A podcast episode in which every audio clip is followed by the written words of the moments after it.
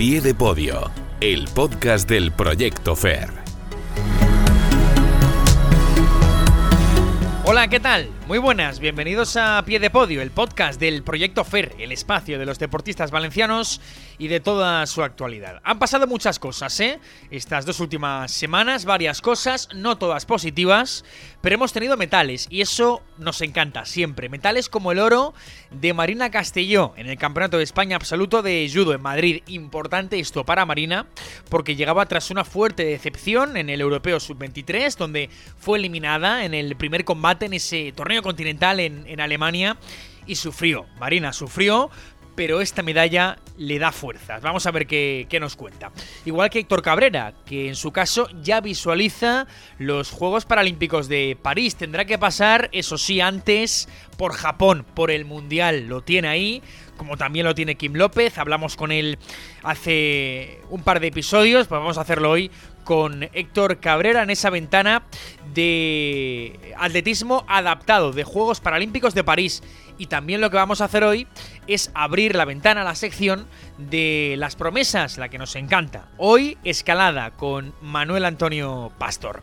Así que no hay tiempo que perder, vamos allá. Recuerda que nos escuchas en Plaza Podcast y que nos puedes encontrar en eh, Apple Podcast, en Google Podcast, Spotify, Evox y también, por cierto, en Amazon Music y en Plaza Deportiva, por supuesto. Venga, nuevo episodio de A Pie de Podio. Arrancamos.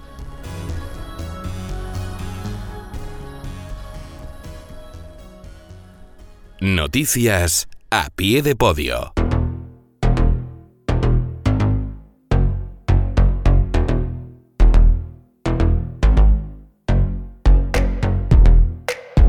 Venga, como siempre, antes de saludar a nuestros protagonistas, vamos con los resultados de los dos últimos fines de semana. Abrimos boca. Vamos a empezar por lo positivo y lo mejor ha sido el oro de Marina Castelló en el Campeonato de España Absoluto de Judo en Madrid.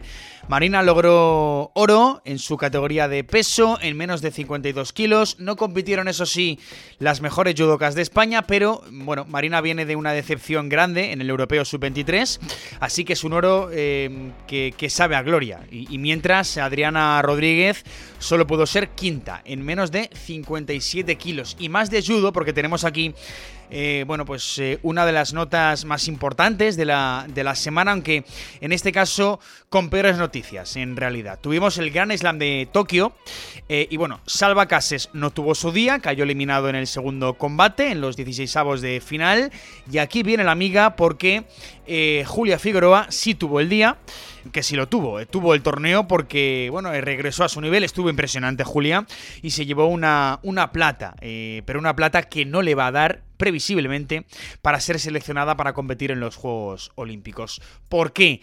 Todo apunta que será bien Laura Martínez, bien Mirella Lapuerta, una de las dos las seleccionadas por la federación para competir en los Juegos. Están ambas por delante de Julia en el ranking internacional porque es que, claro, Julia no ha estado en gran parte del 2023, no ha competido por su lesión de eh, de cervicales, también por ese paso por quirófano por dos hernias eh, discales.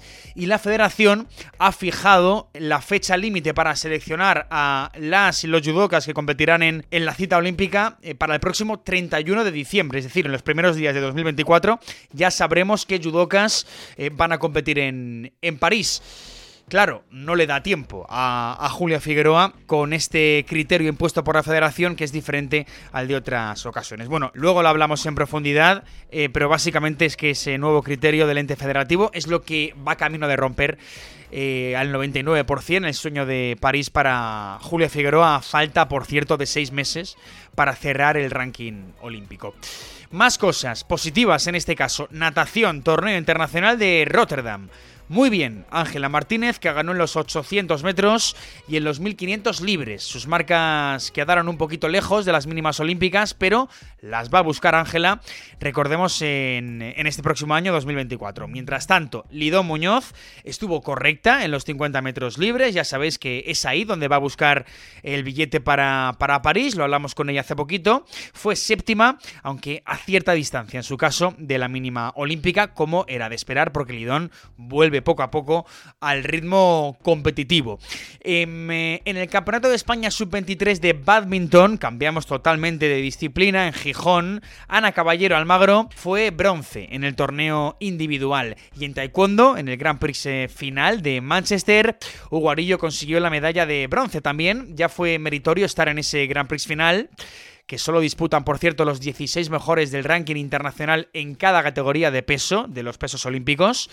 Pero bueno, es cierto que, es un bronce que Hugo ganó eh, con dos incomparecencias, hay que decirlo. Ganó bien en octavos, ganó por incomparecencia eh, del rival en, cuartos, perdió en semifinales y ganó la lucha por el bronce, pero también por la incomparecencia del, del oponente. Menos bien le fueron las cosas eh, a los nuestros en el Pro Tour eh, Challenge de volei playa en Filipinas, el último del, año.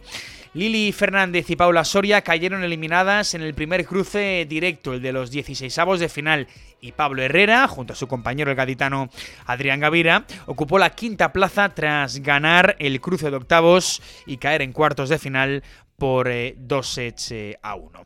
También tuvimos hace dos fines la Serie Mundial de Rugby 7 en Dubai, la primera de las ocho series mundiales de la temporada 23-24. A la conclusión de las ocho fases, recordemos, descienden los últimos cuatro eh, combinados nacionales. Bueno, pues mal, ha ido mal. Tras lo de Dubai, la selección masculina con nuestro Enrique Bolinches en sus filas fue décimo primera y penúltima, y mientras el combinado femenino con María Calvo era décimo segundo y último. Y después, esta pasada semana que, bueno, tuvimos la Serie Mundial de Sudáfrica, la segunda de las ocho, pues tampoco fue muy bien. Los chicos eh, fueron eh, décimos y las chicas undécimas. Empiezan mal las cosas en esas series mundiales para los nuestros. Igual que para las guerreras, igual de mal, eh, porque la selección española femenina de balonmano, las chicas de Ambros Martín, no lograron pasar a cuartos del Mundial de Dinamarca, Noruega y, Suecia, con nuestras Lara González y Paula Arcos en, en acción. Ganaron los cuatro primeros partidos, los tres de la primera fase y el primero de la main round. Eh, y después vinieron las claras derrotas en los dos últimos encuentros que impidieron el pase del eh, combinado nacional a los cuartos de final. Y lo peor fue que ese resultado complicó la presencia en el Preolímpico de 2024, que era realmente el gran objetivo, porque intuíamos que iba a ser muy complicado campeonar o, incluso sellar medalla en el, eh, en el Mundial. Pero bueno, dependía de que Montenegro se clasificara para cuartos, si eso ocurría eh, España clasificaba para el preolímpico y Montenegro está en cuartos, por una carambola, eso sí, espectacular en el Hungría-Croacia, porque las croatas ganaban de 3 a 5 minutos del final y encajaron un parcial de 4-0 increíble que envió a Montenegro a, cuartos antes incluso de perder después, en la noche del lunes, ante, ante Suecia. Es decir, que la derrota de Croacia metió a Montenegro en cuartos y por tanto las guerreras estarán en el Proolímpico de 2024 con mucho que mejorar. ¿eh? Eso sí, tendrán que hacerlo las chicas de Ambros Martín. Y por último, eh, adelantamos ya la agenda directamente porque tenemos que recordar que ya ha arrancado en Brasil el el Mundial ISAFE Youth de vela, esa competición para regatistas de hasta 18 años. En la clase ILCA 6 tenemos a Adriana Beatriz Castro y en la 29er compiten los hermanos Coveña. Entrevista a pie de podio. Venga, pues eh, ahora sí vamos a saludar a la gran protagonista, eh, Fer, en este arranque de diciembre. Lo dicho, Marina Castelló se colgó el eh, oro en el Campeonato de España absoluto de, de, judo. Ella tiene 21 añitos y se coronó en su peso, en menos 52. Después de terminar noviembre, pues bueno, mal diría yo, no, no pasa nada por decirlo, porque Marina fue al europeo sub-23 con unas expectativas lejanas a caer en el primer combate, que es lo que sucedió, pero la vida del deportista, pues es esto, amigos, caer y, levantar y Marina lo ha hecho. Primero en Alemania la decepción y después ahora en Madrid la, alegría. Por eso decimos que, que resurge nuestra judoka alicantina favorita. Bueno, junto con Ana Pérez, evidentemente.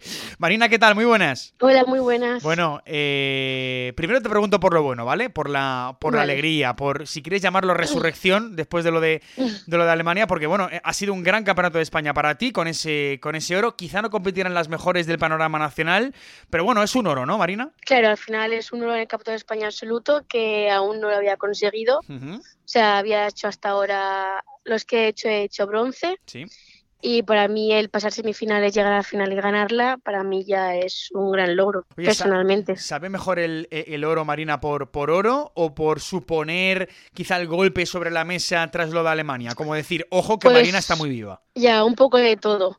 el, eh, el llegar a la final, conseguir el oro y aparte después del chasco que me llevé en el sub-23, el personalmente decir, Marina Jope, que, que, sí que van las cosas bien, solo que fuera la competición y que sigas como lo estás haciendo para poder eh, llegar a más, eh, al final personalmente para mí también me dio como un, poco, un poquito de empujón para darme cuenta que las cosas van bien. Porque cómo te tomaste un poco a nivel mental, ¿eh? eh que mira, hoy vamos a hablar en el programa de hoy de, aspecto mental también, pero eh, ¿cómo, ¿cómo, se toma una, una decepción como la del, la del europeo? No sé si le diste muchas vueltas a la cabeza. Pues la verdad que sí que le di muchas vueltas, pero muchas, creo que demasiadas porque yo iba al campeonato con una mentalidad muy positiva y con una mentalidad de que yo iba por medalla. Sí. Este campeonato de sub-23, porque comparándome con las demás, yo sabía que podía estar en el podio perfectamente. Y por ejemplo, que el primer combate lo podía ganar muy bien, porque empecé ganándolo. Pero luego me pegó un golpe de lactato, eh, fue a mitad de combate fue a peor y la verdad que luego me costó mucho asimilarlo unos días ya eran de tristeza, pues al final pensaba, eh, me entraba triste, tristeza, pero al final tampoco me puedo quedar con eso, tampoco puedo vivir de una competición que hay miles de competiciones, muchas van a salir bien y otras muchas van a salir muy mal. Entonces tampoco me puedo quedar con la mala sensación de ese resultado, sino pues aprender de eso y seguir adelante para que no salga así. Claro, también, quizá por, un poco fantasmas, ¿no? Eh, porque claro, en el, en el del 2022, en el Europeo Sub-23, creo que también acabas cayendo en el primer combate, ¿no? Entonces, quizá los fantasmas, ¿no? O, no hay mucho de eso. Claro, yo decía, yo decía mm. bueno, eh, el año pasado no salió bien, este año voy a mejorar mi resultado. Claro, claro, Porque creo que he mejorado psicológicamente, físicamente y tanto táctico pero es finales judo, son cuatro minutos de combate, es muy fácil ganar y muy fácil perder. Así que también te digo que todo se aprende. Oye, y, me interesa mucho cómo ha sido, porque mira, vamos de, lo negativo y volvemos a lo positivo, ¿no? Hasta el Campeonato de España.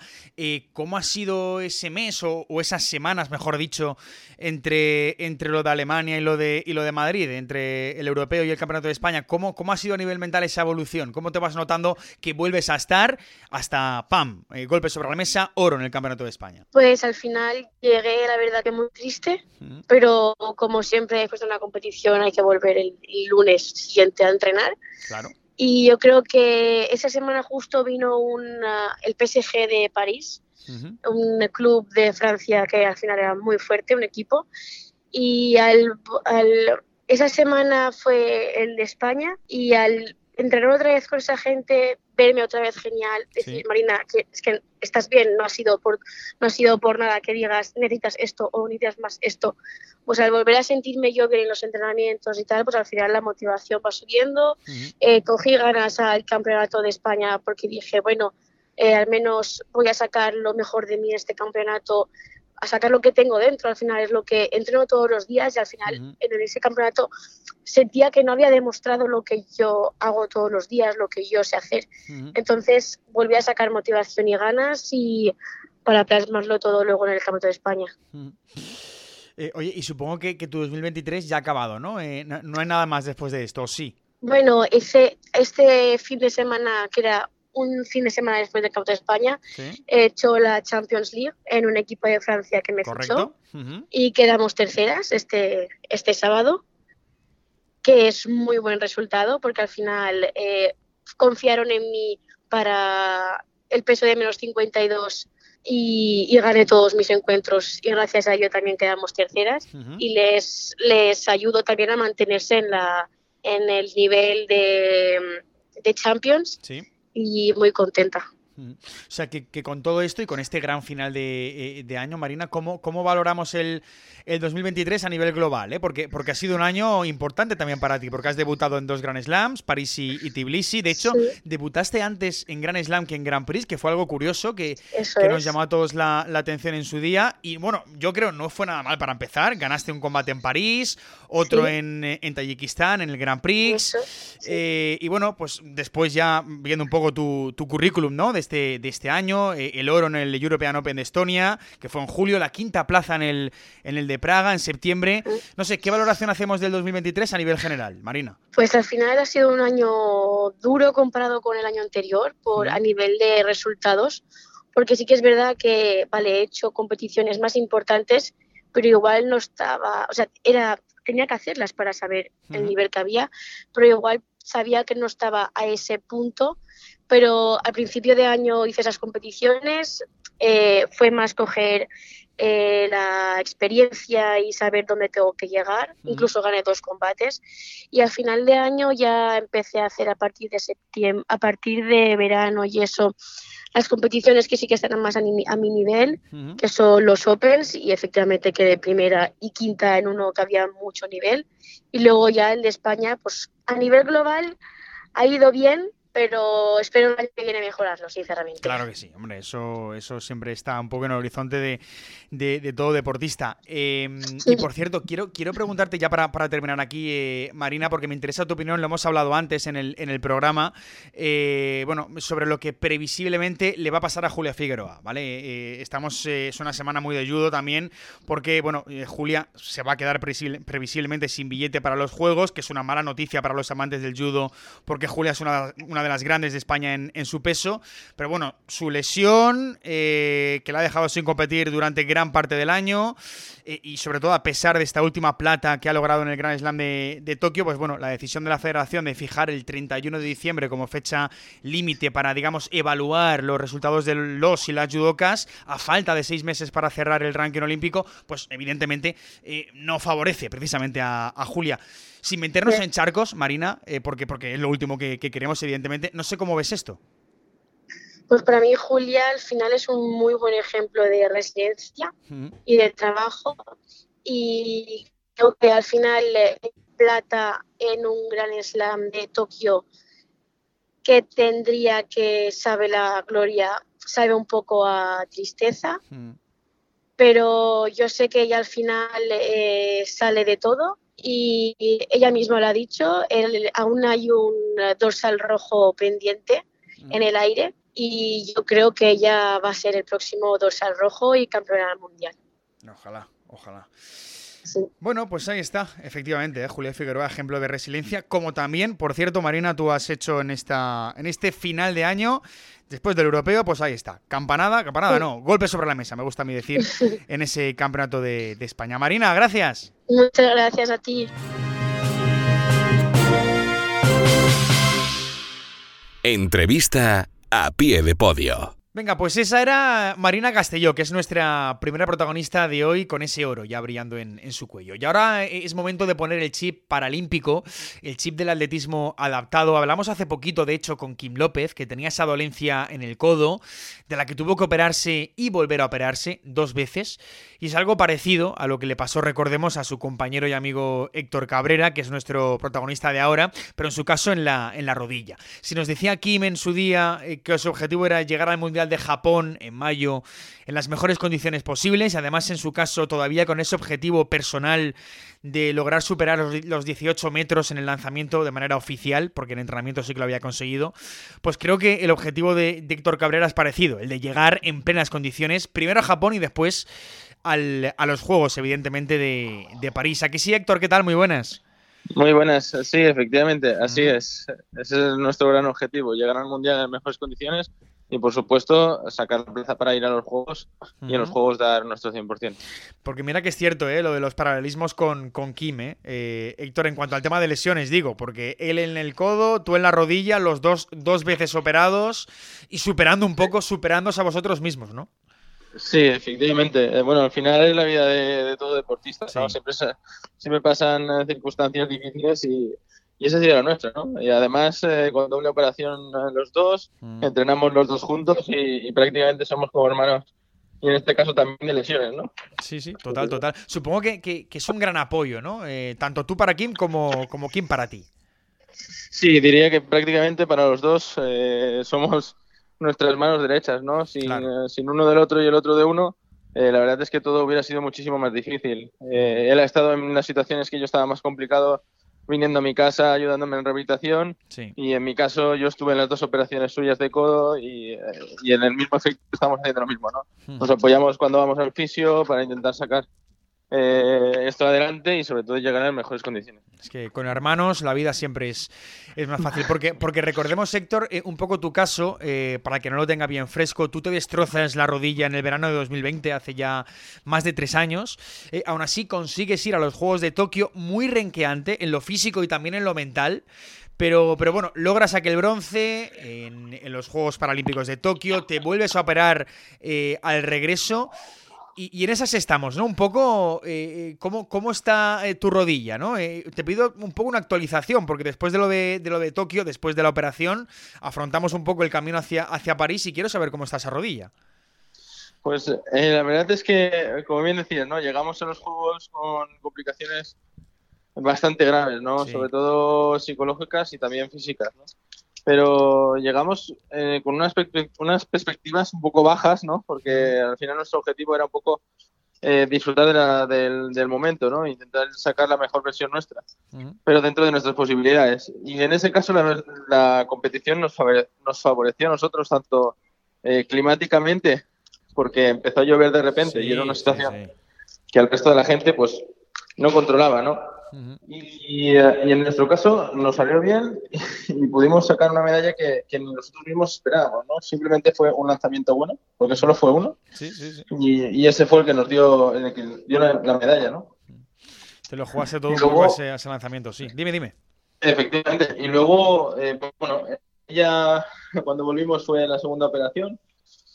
Fue una operación eh, diferente a la primera, bastante diferente.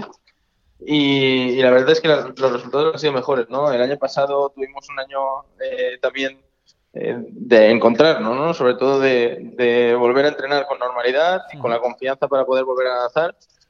Y, así fue, ¿no? Llegamos al Mundial un poco con, aún con la, vamos a decir, con, con, um, con dolores, ¿no? Y con, y con, sobre todo, inseguridad, no me salía la palabra, inseguridad en la rodilla y, además con arrastrando una pubalgia por culpa de, esa inseguridad de la rodilla, el, haber trabajado eh, más de un lado que de otro me, produjo una, una pubalgia.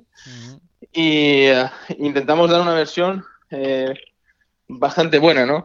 Sí que es verdad que nos quedamos a las puertas de las medallas a tan solo 60 centímetros y eso fue un poco el sabor agridulce de la competición del año pasado. Pero a partir de allí sabíamos el objetivo y era el de estar en los Juegos, ¿no? Eh, seguimos entrenando, muchas sesiones de fisio, muchas sesiones de rehabilitación y en estos momentos estamos volviendo otra vez al, estado de forma que estábamos previo a la primera lesión, ¿no? Otra vez, otra vez estar entrenando cerca de los 60 metros y ese y esa constancia, ¿no? Y sobre todo esa seguridad en los lanzamientos que son los que los que marcan la diferencia y la verdad es que estamos muy contentos. Mm. Claro, te iba a preguntar por ese último mundial de, de París, que ya me comentas, eh, fuiste con esa pubalgia un poco por culpa de, eh, de los apoyos y demás, con esa, con esa rodilla, la marca para, para recordarlo fue de 59.04, cerquita además de, de, los metales, te quedaste, Héctor. Eh, pero bueno, comentas que, que, han sido pues muchas sesiones de fisio, muchas sesiones de recuperación, evidentemente, y te quiero preguntar por las sesiones un poco de, de recuperación mental también, porque bueno, lo hemos hablado en algunas ocasiones lo hemos comentado muchas veces, pero, pero bueno, lo pasaste mal antes de Tokio, tanto que, incluso llegaste a pensar en abandonar, en dejarlo, en, en, mandarlo todo, eh, como decimos en, en, Valencia, hacer la mano, eh, eh, porque, porque claro, al final es complicado en lo mental tener esa lesión, arrastrarla y perseguir tus objetivos en, en aquel caso en, en Tokio aquello no ha vuelto a pasar por tu cabeza, ¿no? Héctor, digamos que mentalmente estás en otro plano ya.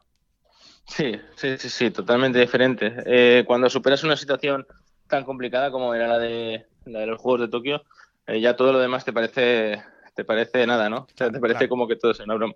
Mm. Y la verdad es que eh, a partir de ahí, ¿no? De esos momentos y sobre todo de, esa rehabilitación mental que decías, ¿no? nuestra rehabilitación mental empieza por, por que salgan buenos resultados y, ese es el, eso es lo que está pasando ahora mismo, ¿no? Mm. Están saliendo buenos entrenes, están saliendo buenos momentos, momentos dulces, ¿no?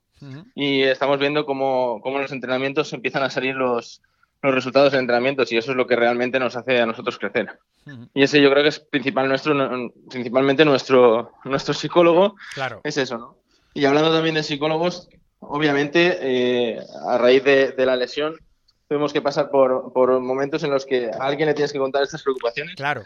Y, a, alguien le tienes y alguien te tiene que decir realmente la verdad, ¿no? Realmente la, la, la, situación, ¿no? Que, que es el, el, el, objetivo, que te vuelva a recordar realmente el objetivo, cuál es. y, y, eso es lo que hicimos en, en, sesiones psicológicas y es lo que nos volverá a encontrar nuestra, nuestra posición y, nuestra, y nuestros objetivos y nuestras motivaciones, ¿no? Claro. Para para seguir adelante. Porque en el deporte decía que, al final muchas veces las marcas eh, son un poco nuestras nuestros psicólogos también. ¿eh? Es que eso, eso es inevitable, es así. Y ahora te pregunto, eh, Héctor, para ir terminando ya contigo, porque, a ver, nosotros te damos un poco por, por hecho, si no pasa nada, para estar en los Juegos de, de París, pero una vez allí, Héctor, te podremos ver superar ese bronce de Tokio, tan currado, tan dulce y tan amargo a la vez, porque fue así un poco... ¿Podremos verte conseguir superar ese bronce, una plata, un oro y además con un sabor mucho más dulce?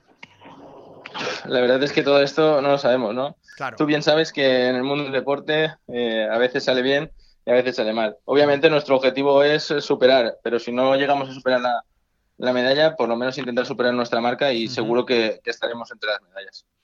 Bueno, pues eh, ojalá que así, que así sea. Héctor Cabrera, que te tenemos muy en cuenta y estamos siempre pendientes de primero cómo vaya tu rodilla, también el codo de Kim, eh, que hablamos con él el otro día, pero también pues eh, de ese camino a los Juegos Paralímpicos de, de París. Héctor, gracias.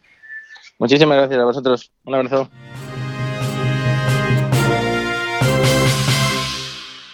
A pie de podio, el podcast del Proyecto FAIR. Venga, pues es momento ya de abrir la, sección que nos encanta de, promesas, la sección. Eh, vamos a hablar de, escalada con un chaval de 16 años muy prometedor eh, que tenemos que ir apuntando en las listas de esta, de esta disciplina. Es eh, Manuel Antonio Pastor. Manu, ¿qué tal? Muy buenas. Hola, ¿qué tal? Bueno, venimos del Campeonato de España Absoluto de bloques. Lo primero fue hace cosa de un mes, ¿no? Más o menos. sí, algo así. Y, el caso es que, que antes había sido campeón de España sub-18 en la modalidad de dificultad y en este caso optaste por el absoluto, ¿no? Por, por, participar en categoría absoluta. No alcanzaste la final y me gustaría saber qué conclusiones sacas un poco de ese cambio de categoría. Eh, bueno, al final es un cambio de categoría que para ganar experiencia y así, mm. o sea, es súper enriquecedor y con la plaza ya de poder entrar a, la beca del proyecto FER con el Campeonato de España sub-18, pensé que lo mejor era ir a por todas y y poder mejorar allí los aspectos más, más débiles que tengo en la absoluta. Por eso lo hice. ¿Qué aspectos débiles puedes, puedes decir que, tienes, eh, Manu? Porque al final tú eres muy joven, tienes mucha vida deportiva por delante. ¿Qué, qué, es lo que crees que puedes mejorar? Bueno, yo creo que al final de la competición, el aspecto mental y enfrentarte a gente de tanto, tanto nivel, yo creo que al final es lo más difícil para mí Sí, creo que casi para cualquier otro atleta. Aparte de que físicamente, yo que sé, aspectos como la flexibilidad claro. o cosas así, también lo llevo un poco peor. Estos últimos meses eh, habéis cambiado de tramo, ¿no? Eh, porque de abril a junio fueron competiciones centradas en la modalidad de bloque y ahora se ha afrontado eh, el tramo de dificultad, ¿no? Antes del, Campeonato de España, me refiero de, bloque. Fuiste sexto en la Copa de España en Getafe, octavo en la segunda Copa de España en, Torrejón de Ardoz. ¿Qué valoración haces un poco de este último tramo, el de dificultad? bueno, al final el primer tramo de boulder o de bloque lo pillé un poco más de repente, o sea, yo era el, chaval más joven de la categoría en competir y ya al final en el tramo de dificultad, después de prepararme todo el verano y eso, o sea, lo afronté mucho más tranquilo y, y mucho mejor. Y nada, a seguir trabajando para el año que viene. Eso es lo que me quedo. Porque eh, explícanos un poco, para, para, el que no lo tenga tan claro, Manu, eh, eh, cuál es la diferencia entre bloque y, dificultad. Explícanos un poco para lo que te digo, para que el que no lo tenga tan claro se lo dibuje bien en la cabeza. Sí, bueno, pues bloque diríamos que son escaladas bastante bajas, como para las que si te caes no te vayas a matar. Vale. Vale. Me, gusta la definición, ¿eh? Porque así uno lo puede tener claro. Y bueno, el estilo es muy acrobático, muy espectacular para el público, con muchos saltos, un poco parecido al parkour, podríamos decir. Vale. Y nada, la escalada de cuerda o de dificultad la haríamos con la cuerda y suelen ser muros de 15, 20 metros donde lo que predomina es la resistencia. Claro. Y, ahí si caes sí que te pueden matar. Eh, bueno, sí, eh, en este caso no porque llevas cuerda, pero si no llevaras te matarías. Claro, claro, claro, claro. Eh, oye, ¿y cómo, cómo empiezas tú en la escalada, Manu? ¿Qué es lo que te hace arrancarte en este deporte? Sí, bueno, mi padre ha sido escalador de siempre, más de vía larga y cosas así, más alpinistas y más de la vieja escuela. Y yo al final, desde pequeño, siempre he ido a la montaña y, y siempre he mamado este estilo de vida. Y eso, al final, los últimos años, igual desde que tenía 11 o así, ya empecé a centrarme un poco más. Y hace como dos años o tres me, metí en el mundo de la competición y hasta el día de hoy.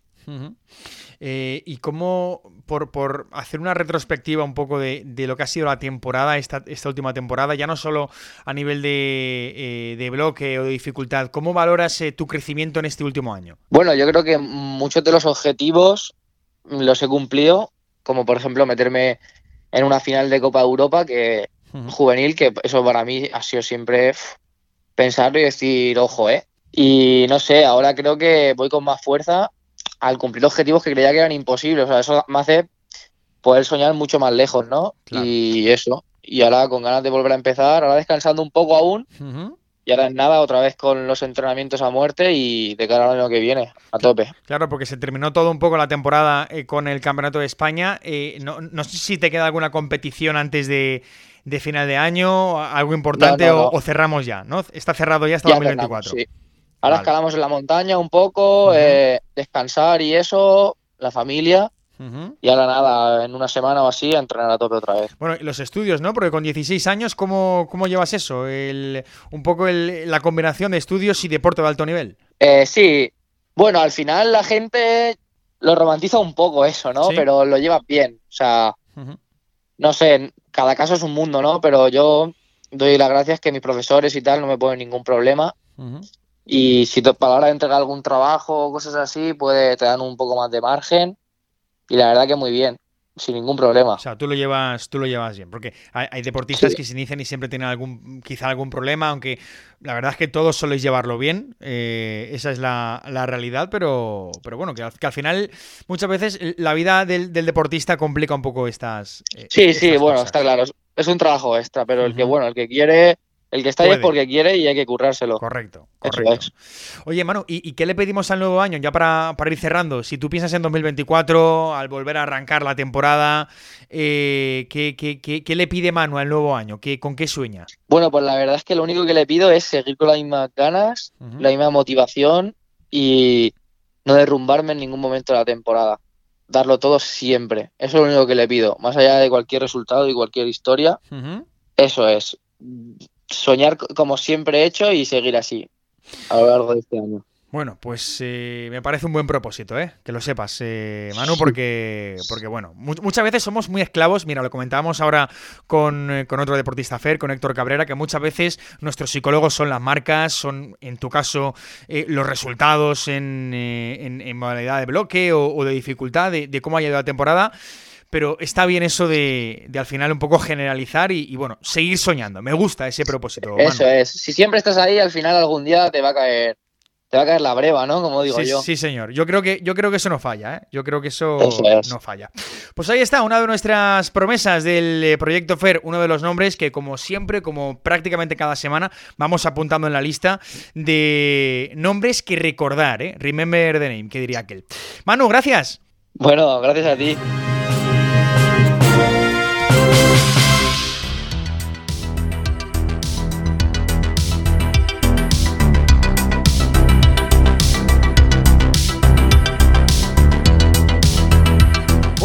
Pues ahí está, otra de nuestras perlas, Manu Pastor. Con él cerramos una pie de podio chulo, ¿eh?